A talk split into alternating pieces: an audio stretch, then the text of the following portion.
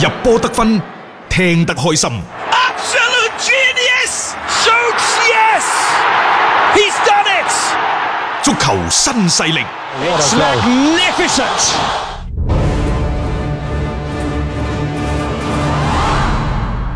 德甲聯盟呢，就之前都已經公告咗㗎啦，就係、今個賽季嘅德甲、嗯剩低嘅賽事可以換五個人，係但係呢，只係俾三次換人嘅時間你啫喎，即係三次哦三次換人嘅機會啊，可以換五個，啊啊即係唔係俾你剁成五次咁。包括中場休息嘅時間，亦就話以前換人嘅嗰個規定，嗰、嗯個次數規定嗯係唔變唔嘅，變人人數數。啊可以變化。 O、k 我覺得呢個可以接受，因為你如果你要去轉嘅話，咁你一次換兩個，甚至三個咯。啊啊然之後呢，有誒、呃升降級嘅附加賽，又或者德國杯需要打加時賽等等呢，嗯就係換五個嘅人選嘅基礎上呢，仲可以再加多一次。加時賽嘅時候，嗯加加時時賽賽嘅嘅時時候，係啊，嚇咁啊，所以呢個就即係大家留意翻啦嚇，即係話換嘅次數係三次，但係可以換五個球員。聯賽咁計就係五個嘅啫，啊，佢唔涉及到啲咩加時賽啊嘅，呢個呢，亦都係源於國際足聯嗰度係之前俾到個指引，嗯就係二零二零年十月三日一號之前結束嘅賽事呢，就每場賽事可以換五個球員。嗯如果有加時賽就可以換第六個，係並且可以啟動第四次嘅換人嘅嗰資格。即係呢個咪就係有指引，咪好辦事咯嚇。即係呢個係國際足聯早早已經俾出嚟嘅指引，有啲國家係好反對嘅，你反對咪唔執行咯， 冇所謂㗎。咁而家德甲呢邊覺得有咁嘅必要，特別喺賽程好頻密嘅情況底下，因為我睇到嗰個嘅賽程嘅安排，剩低落嚟其實德甲係打得真係幾密下嘅。但係我想講提醒大家一句咯，即係無論係空場進行又好，比賽嘅賽事可能個頻密度嚇、啊又會增加咗都好，嗯即係比賽結果不可預測性嗯會更加之大，係因為人可換嘅人多咗，多咗啊仲有一點。其實啲球員嘅戰意都好成問題，嚇，係啊，畢竟係空場作賽啊。嗯，仲有有一啲可能係半天吊嘅奪冠無望、保組無憂嘅球隊，即係冇咩心機嘅啫嚇，呢啲波。係啊，即係以以前就係職業操守，而家都有職業操守，但係會唔會打折扣呢？嗯到底係為踢波而踢波，磨洋工咁打完佢就算呢？誒嗯呢兩日聽到有個消息就係話佢喺落產嘅時候要另名面啊嘛。仲有一點就係對於呢一個疫情帶嚟嘅嗰個影響，嗯各隊波嘅感受一定係唔一樣嘅。係啊，你身處嘅地區都唔同，都唔所以一樣啊。即係佢哋球隊嘅狀態嗯高低參差不齊啊，其實亦都係一個非常非常之大概率嘅事件。嗯嚇、你哋中意玩競賽啲朋友啊，係啊玩足彩啲朋友啊，我提醒你啊，嗯係啊，千祈唔好話以前呢隊 波好，就代表佢誒而家一定今時今日就好㗎啦一定好㗎係啊，好多方面要考慮。啊啊可能即係話會係有好多嘅嗯我哋意想唔到嘅變化嘅。嗯嗯，呢、個就係即係復賽之後嘅一啲賽事可能會出現嘅一個情況啊嚇，因為呢個你係要去作為一個考慮嘅其中一個因素，因為不管今次即係畢竟呢個新冠疫情其實帶俾全世界嘅衝擊啦，都係巨大嘅，即係喺呢個疫情面前，每個人嘅態度可能都會有所唔同。特別係呢班嘅球員，雖然喺在此之前德甲冇咩球員出嚟亞支亞租啊，即係唔似英超嗰邊，但係真真正正擺到喺場上面要埋牙去困嘅時候， 兩睇嘅呢樣嘢嗯嚇。嗱，德甲呢，佢哋係打咗廿五輪嘅賽事，誒、嗯，一共打三十四輪，亦就係仲有九輪嘅賽嗯九事。輪嘅比賽係，目前喺積分榜方面呢，拜仁慕尼黑係五十五分，嗯多蒙特係五十一分，阿比萊比錫係五十分。嗯武信加柏四廿九分，再落嚟你話古信係四廿七分，基本上就呢五隊㗎啦。係，零四嗰啲已經去到三十七分㗎啦，誒爭得好遠啊，唔使啊理啦。爭得好遠。今晚嘅賽事最引人關注嘅，嗯多蒙特九點半開波啊，各位係嚇。啊，黃金時段多蒙特對住史奧克零四嗯，哇！真係打得比嘅呢場賽事。呢場波好值得大家期待啊咯。我哋都好耐冇喺週末同大家去分析下比賽嘅前 景啦。著名嘅魯爾區打比，亦都係成為呢就係誒復賽之後第一場嘅焦點性嘅賽事。嗯啊，兩隊波呢，老實講都係冤家老對頭嚟㗎啦。不過咁喎、嗯其實喺魯爾區打比嗰度往績比較好嘅係小克零四，係啊，大家要留意啊大。家仲記唔記得嗰個經典嘅四比四？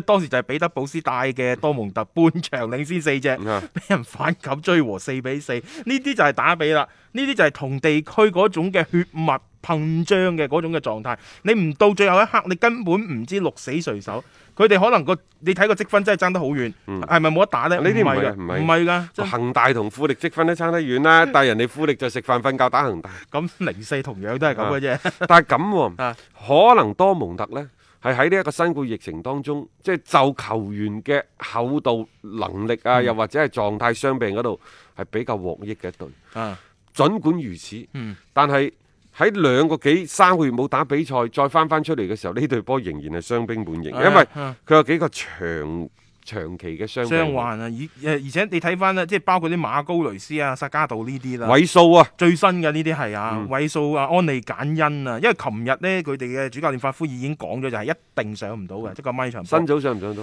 誒唔知依個新組話肌肉嗰度都有啲事情。啊哈，所以話其實呢個多蒙特都傷兵滿營。但係大家睇啦，夏蘭特能否大開殺戒？我相信一定係成為今晚嘅焦點㗎啦哇，因為佢自從賽季中加盟咗之後呢，嗯即係場均唔知幾多隻啊好！誇張㗎，但係咁停咗下之後嗰種嘅競技狀態 keep 唔 keep 到落嚟，呢、個又係即係兩睇咯。即係喺呢個角度上邊，你又要睇下呢位球員究竟嘅嗰個個人嘅能力係咪真係勁得咁緊要？停咗咁耐出翻嚟，依然有咁好嘅狀態嗯啦。呢個係一個幾大嘅看點，而且呢亦都係為佢可能即係未來再一次嘅轉會啦，係提供一個即係幾幾重要嘅一個參考嘅基礎嚟嘅。啊啊多蒙特嘅警方呢，就提醒誒、呃包括多蒙特嘅市長啊，嗯，提醒呼籲球迷，誒唔該你哋啦，各位係保利大啊啦喺企睇波就算啦。即係保利大，但係其啊實我覺得呢個風險都真係幾大，特別呢場波啊！佢哋多蒙特嗰度呢，嗰、個嗰個市長又講得即係好好有誘惑性嘅。啊，佢話大家乖乖地嗯，